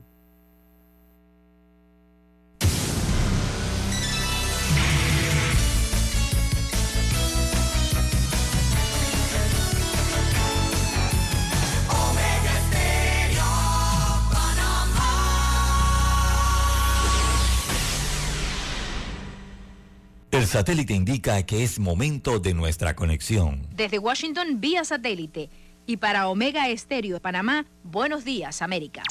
Buenos días, América. Vía satélite. Desde Washington.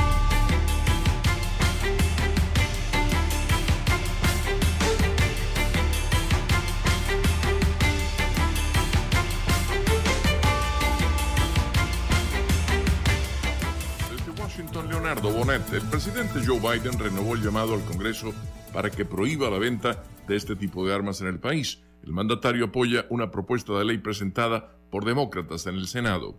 El proyecto presentado busca prohibir, entre otras cosas, la venta, fabricación, transferencia e importación de 205 armas de asalto de estilo militar, así como cargadores y otros dispositivos que contengan más de 10 rondas de municiones. La iniciativa de la bancada demócrata contempla además profundizar la verificación de antecedentes a los compradores y aumentar la edad mínima para adquirirlas de 18 a 21 años. El presidente Biden instó al Congreso a actuar rápidamente y aprobar la ley. Desde la Casa Blanca, Jorge Agobián, de América. El Comité para Protección de Periodistas clasificó a Latinoamérica como la región más letal para los comunicadores, con casi la mitad de los asesinatos perpetrados en el mundo. En el hemisferio hubo 30 periodistas muertos de los 67 que se contabilizan a nivel mundial. El comité advierte sobre las áreas de cobertura impactadas luego de estas muertes. México cuenta con 13 periodistas fallecidos y Haití con 7. Estas naciones son las de mayor índice según la CPJ. De hecho, ambos países superan el número de comunicadores muertos a la primera nación de la lista, Ucrania. José Pernalete, Miami. En Perú, la presidenta Dina Boluarte pidió una tregua a quienes protestan desde hace casi dos meses para exigir su renuncia y la de los integrantes del Parlamento en manifestaciones que han dejado más de medio centenar de fallecidos en enfrentamientos con las fuerzas de seguridad. En conferencia de prensa internacional, la mandataria dijo que la tregua busca entablar la comunicación. No me voy a cansar de llamarlos al diálogo, a la paz y a la unidad, indicó Boluarte desde el Palacio Presidencial. Las manifestaciones que hasta hace una semana eran principalmente en el sur de los Andes, llegaron a la capital y cientos de personas marcharon pidiendo la dimisión de la gobernante. El anuncio de Colombia de que no suscribirá nuevos contratos de exploración de petróleo y gas como parte de los planes para adelantar la transición energética en el país causó incertidumbre en la industria nacional de hidrocarburos. Se anunciaron las nominaciones para los premios Oscar de la Academia de las Artes, que en su entrega número 95 reconocerá un importante número de figuras del espectáculo y fue la película Everything Everywhere All at Once la que obtuvo 11 nominaciones encabezando la lista de uno de los premios más prestigiosos de la industria cinematográfica y cuya ceremonia está prevista para el 12 de marzo en Los Ángeles, California. Las nominaciones fueron anunciadas desde el Teatro Samuel Goldwyn de la Academia en Beverly Hills. Algunas de las producciones que competirán contra la cinta Everything Everywhere All at Once en la categoría de mejor película del año son Avatar The Way of Water, la exitosa secuela de James Cameron que actualmente se ubica como la sexta película más taquillera de todos los tiempos. En el listado también aparece la película biográfica de Elvis y la secuela de Top Gun Maverick, entre otras. Por otra parte, en la categoría de Mejor Película Internacional destaca la cinta dirigida por Santiago Mitre, Argentina 1985. Este largometraje será una de las cartas latinoamericanas en los premios junto a Pinocho del director mexicano Guillermo del Toro, que compite en la categoría de Mejor Película Animada. Otra de las categorías que llama la atención del público son las de mejor actor que postulan a Brendan Fraser por la película The Whale, Colin Farrell por Las Almas en Pena de Inisherin y Austin Mayordomo por Elvis, mientras que en la categoría de mejor actriz aparecen Angela Bassett por Black Panther, Wakanda Forever, Ana de Armas por La cinta rubia, Kate Blanchett por Tar y Michelle Williams por The Fableman, la cinta autobiográfica del multipremiado director Steven Spielberg. Otro de los datos que dejó esta ceremonia es la nominación número 53 de John Williams, el famoso compositor de la banda sonora de películas como Star Wars, Tiburón y Superman, entre otras. Williams se convirtió en la persona viva con la mayor cantidad de nominaciones al Oscar y es solo superado por Walt Disney que tiene 59. Héctor Contreras, Voz de América, Washington. Desde Washington vía satélite y para Omega Estéreo de Panamá hemos presentado Buenos Días América. Buenos días América, vía satélite desde Washington. Omega Estéreo, cadena nacional. Problemas de tierra, reclamos por accidentes, despidos injustificados, reclamos de herencias, sucesiones, daños y perjuicios. Todo problema legal civil, penal y laboral, consulte al 6614-1445. Licenciado Juan de Dios Hernández le atiende. 6614-1445. Con atención en Panamá, Panamá Este, Panamá Oeste, Colón, Coclé, Santiago, Herrera y Los Santos. Anote y consulte 6614-1445. Noticiero Omega Estéreo.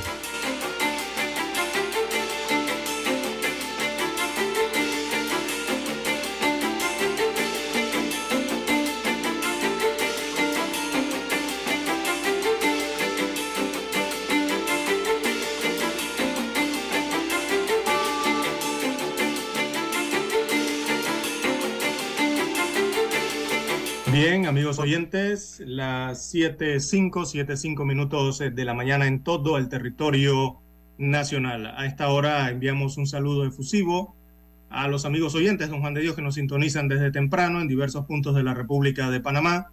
Bueno, es efusivo el saludo a Katia Sintaris eh, por la presencia fiel y también cotidiana, ¿no? Desde hace más de 15 años, como cada mañana, entonces en sintonía del noticiero Omega Estéreo. Así que Katia nos escucha en Ciudad de Panamá mientras conduce su automóvil hacia su lugar de trabajo, su oficina en el centro de la ciudad.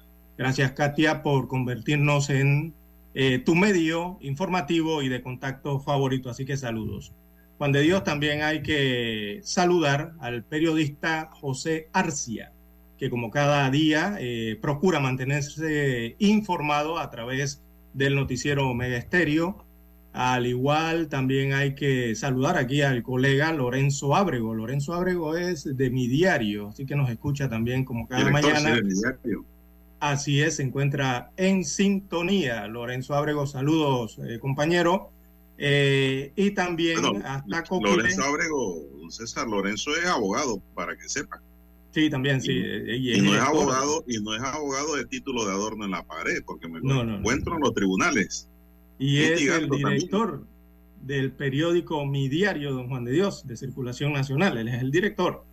Bien, también hasta Coclé eh, hay que saludar al radiodifusor Darío Fernández Hijo.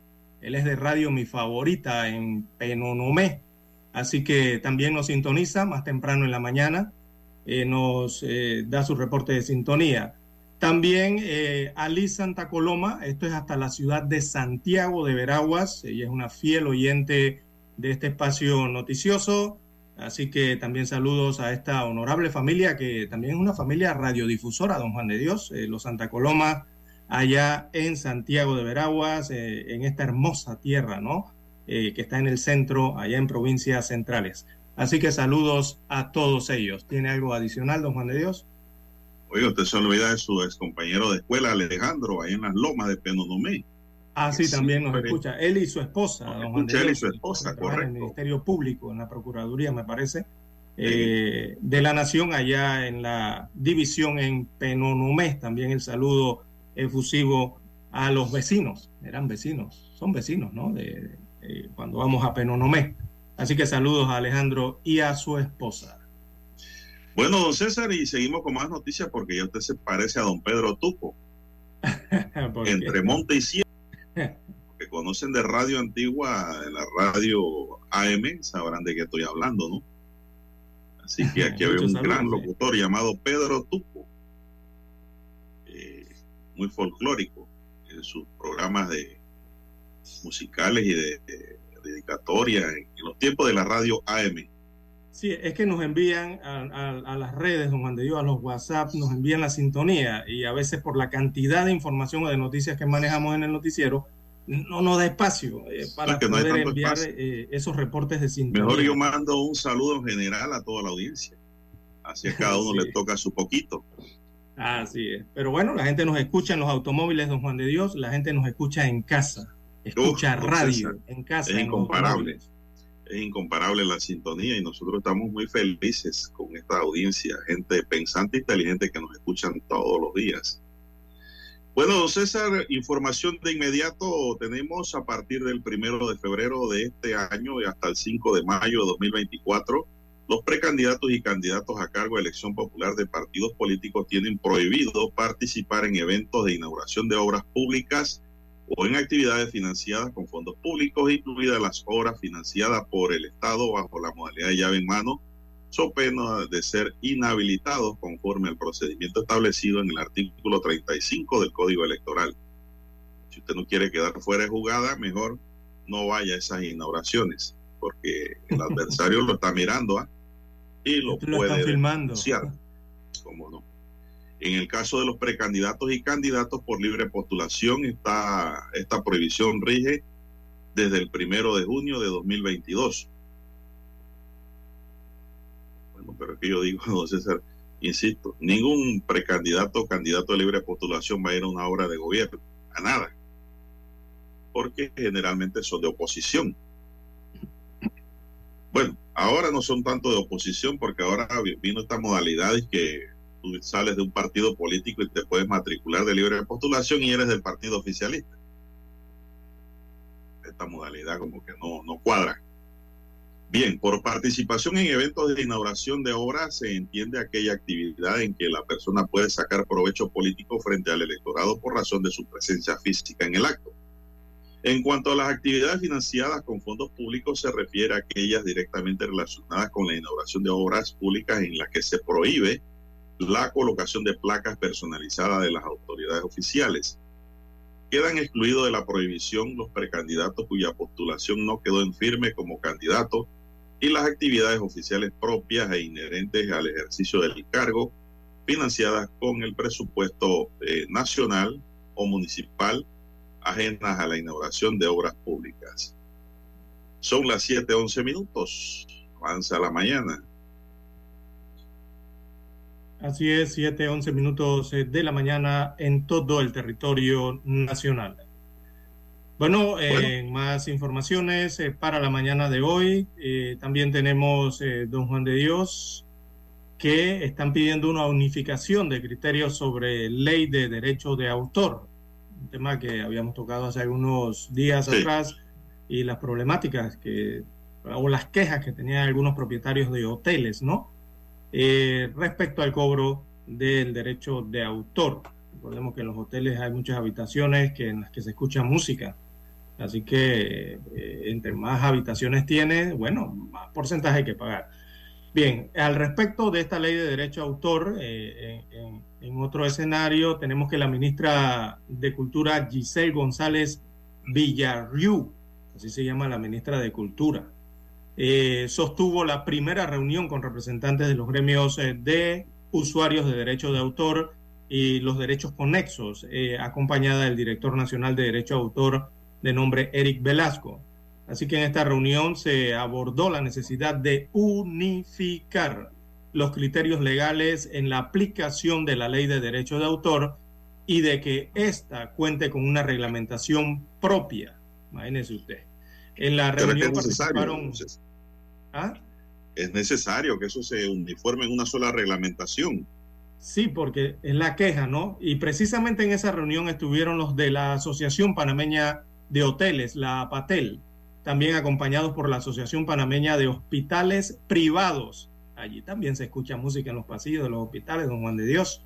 También la Asociación Panameña de Radiodifusión, la APR, la Asociación Panameña de Centros Comerciales, APASECOM, y la Asociación Panameña de Restaurantes y afines. Todos ellos se reunieron para analizar el tema del derecho de autor. Allí se escucharon las inquietudes de los representantes de todos estos gremios y se ha establecido un compromiso de brindar eh, el apoyo del Ministerio de Cultura para que la ley cuente con una reglamentación que sea más bien consona con los eh, desarrollos tecnológicos actualmente y que permita entonces el crecimiento del sector, tanto artístico y cultural, y sobre todo la aplicación adecuada, ordenada y sin ese tipo de, de, de, especie de amenazas ¿no? que hacen eh, los gremios eh, a otros gremios.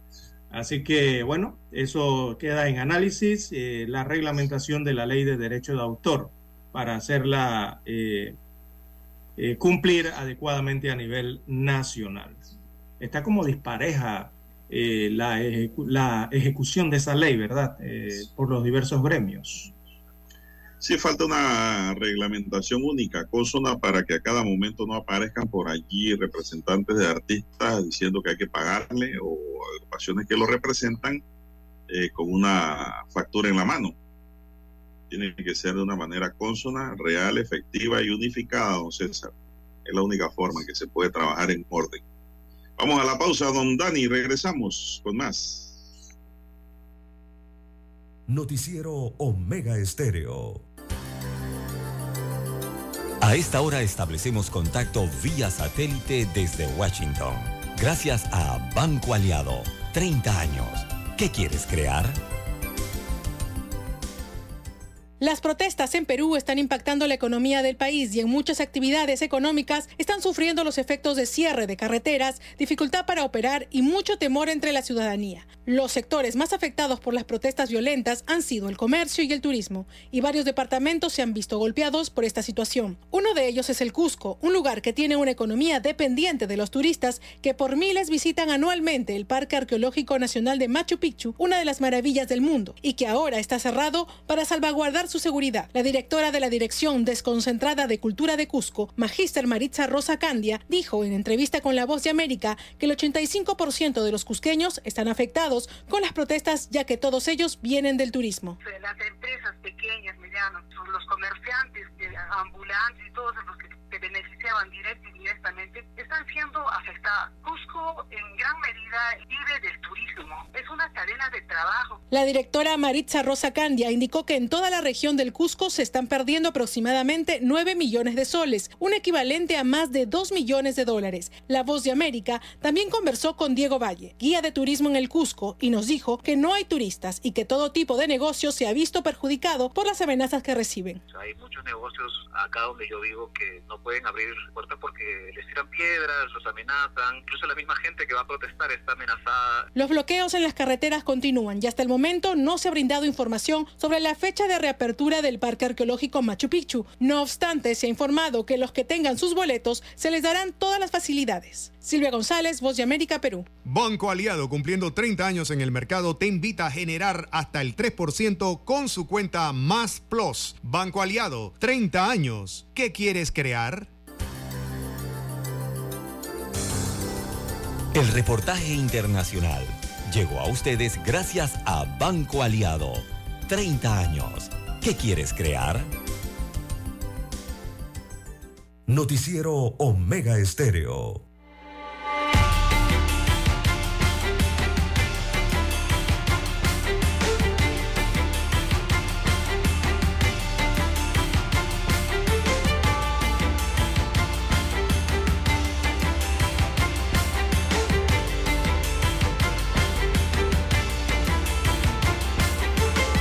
Bien, César, son las 7:18 minutos. Bueno, el 9 de enero de 2023 fue hallado en el vertedero de basura de Cerro Patacón el cuerpo en avanzado estado de descomposición de un hombre de generales desconocidas. Posteriormente, las autoridades judiciales lograron identificar a la víctima. Se trataba del colombiano José Gerardo Marín. A 15 días del homicidio, ayer un sospechoso de este asesinato fue aprendido por la Policía Nacional en el corregimiento de Ancón. La captura se dio luego de que el sujeto se mudara del apartamento ubicado en Barraza, donde había compartido 18 años con la víctima, que era su pareja. Marín se ganaba la vida como estilista profesional. Una fuente involucrada en la investigación dijo que el móvil del asesinato fue pasional. De acuerdo a fuentes judiciales, el cadáver no estaba desmembrado y en el cuello mantenía una sábana y estaba maniatado. Tenía golpes también. El sospechoso será llevado en las próximas horas ante el juez de garantía para los cargos que le piensa imputar el Ministerio Público, don César. Ah, así es, don Juan de Dios. Esto, esto, este es un cadáver que fue encontrado en el vertedero de Cerro Patacón. Eh, su general entonces pertenecía a este estilista. Eh, bueno, desde hace más de 15 años, eh, el panameño que vivía en el Carmen con su pareja desde ese tiempo, confesó que mató a golpes al estilista colombiano, lo metió en bolsas de basura y lo tiró en Cerro Patacón. Imagínense usted esa confesión. Y para rematar, fue el que denunció su desaparición ante las autoridades. Mire usted. Eh, como las pruebas entonces eh, lo acorralaban, eh, contó todo y ahora será imputado producto de este crimen, ¿no? Este homicidio. denunció que había desaparecido, ¿no? Como para cubrir el rastro. Sí, para que no sospecharan de él, pero la policía no come cuento. Los investigadores, pues, de la policía Nacional no comen cuentos ni tampoco en el Ministerio Público y van armando el rompecabezas que los lleva a una conclusión. Y este es el caso, pues, donde... Sí, tras arduas investigaciones se ha logrado ubicar entonces a ese presunto sospechoso, ¿no? De este homicidio del estilista porque las autoridades estaban buscando a esta persona eh, de nombre José Gerardo Marín, de 47 años. La estaban buscando desde Año Nuevo, don Juan de Dios, desde las festividades del año nuevo, ¿no?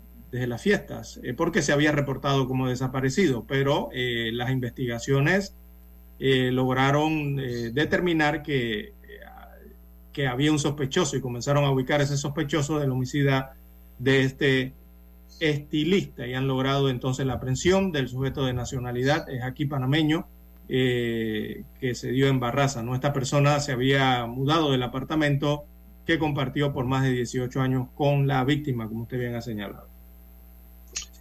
Bueno, y Sebastián Abadía, representante de Parque Lefebre, se refirió en el periodo de incidencias de ayer del Consejo Municipal al hecho atroz ocurrido el lunes, en donde una pareja de adultos mayores perdió la vida en Chanis, uno de los recientes casos de violencia que preocupa a la población en este inicio de año. Recordemos que Chanis pertenece a Parque Lefebre, de donde es Abadía representante. De hecho, Abadía solicitó una reunión para citar al director de la Policía Nacional, John Dorhan, para que hable de la seguridad de la población, porque se hace urgente reforzar la vigilancia policial en sectores como Panamá Viejo, Puente del Rey, El Rey y ahora Chanis. Está claro que necesitamos más rondas policiales, dijo. El representante expresó que como autoridad local es urgente conocer los planes de inteligencia de la policía para poder trabajar en equipo y prevenir este tipo de situaciones como la acontecida el lunes. Bueno, esta, esta de lunes, don César, eso era impredecible, te voy a decir, ¿eh? porque como apunta a la situación que se dio allí, un propio conocido que le quitó la vida a los dos ancianos. Así que ahí la policía, ¿qué va a hacer en un caso como ese? El Consejo Municipal acordó enviar una nota al director de la policía para citarlo. Lo van a citar. Una persona fue aprendida el mismo día del doble homicidio que deberá comparecer ante el Tribunal de Garantías por estar vinculado a este macabro hecho de sangre. Lamentable, ¿no? Lo que sí es cierto es que, César, yo he notado que ponen muchos retenes eh, en las entradas de las barriadas pero no ponen retenes en las entradas de las áreas rojas, don César. ¿Usted, no ha notado eso? ¿Pero alguna estrategia a la, viceversa o inversa? Tiene que haber ahí una estrategia porque para dejarlos salir de las áreas rojas y poder capturarlos acá o detectarlos en, las áreas Bueno, yo entiendo esta estrategia, don César, la entiendo así. no, sé, ¿no? sé si estaré equivocado. No sé si usted la comparte. En la entrada de las barriadas ponen retén y empiezan a pedir licencia Entonces, ¿será que ellos esperan capturar maleantes que van a esas barriadas a robar y hacer de las suyas? Con licencia. No, que va. No entiendo. Porque, digo, deberían poner retenes en la entrada de Samaria, de Cerro Batea, Cocobolo, qué sé yo, Chilibre, Alcaldería, por los lados de Pacora, por esos lugares donde la, el área es, ro- es roja, colorada ya, por decirle un nombre. Villalobos, por ejemplo. Pero no, los retenes los ponen no en las entradas de la barriadas. captura. Eh, no creo que sean para la captura, creo que crees. sean más, esos retenes son más como para la prevención o otros hechos administrativos. Eh, para poder encontrar a este tipo de delincuentes, don Juan de Dios, evidentemente necesitan de inteligencia policial o, o como usted la quiera llamar, el apellido que le quiera poner ese tipo de inteligencia, ¿no? Eh, para poder seguir la pista, seguir el rastro eh, y encontrarlos. Eh, eso de retenes, yo más creo que es administrativo para ver si las personas andan al día con sus licencias, con sus documentaciones eh, personales o, o de vehículos, eh, y algo del tema de persuadir, ¿no? Eh, la- ver, ver la prevención del delito. Pero para atraparlos yo creo que se requiere más de inteligencia, de, esa especie de, de, de estrategia, ¿no?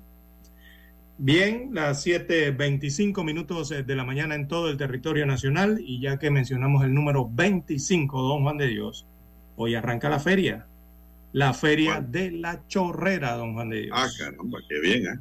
Así que hay una, su majestad Esther López, ella es una estudiante de periodismo de Panamá Oeste. Y bueno, es la, es la reina de la Feria de la Chorrera y ha invitado a todos los chorreranos y también a los panameños eh, de otras regiones del país para la actividad ferial que arranca esta noche y se extenderá hasta el propio, hasta el, esto viene siendo hasta el 5 de febrero. Eh, va del 25 de enero hasta el 5 de febrero la Feria de la Chorrera, que es una feria internacional, don Juan de Dios. ¿ah? A veces uno se le olvida decir que es internacional. Sí, claro. Muy bien, estamos en las temporadas de feria. Ya pasó la de Chiriquí. Eh, bueno, una de las de Chiriquí, que es Una, la de, una de ellas, la de Boquete.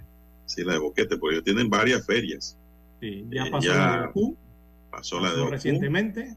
Arranca Ahora la de la Chorrera hoy 25 y hoy también debe arrancar la feria de la naranja en Churuquita Grande, acá en es una feria agrícola. de Coclé. La feria cítrica, don Juan de Dios.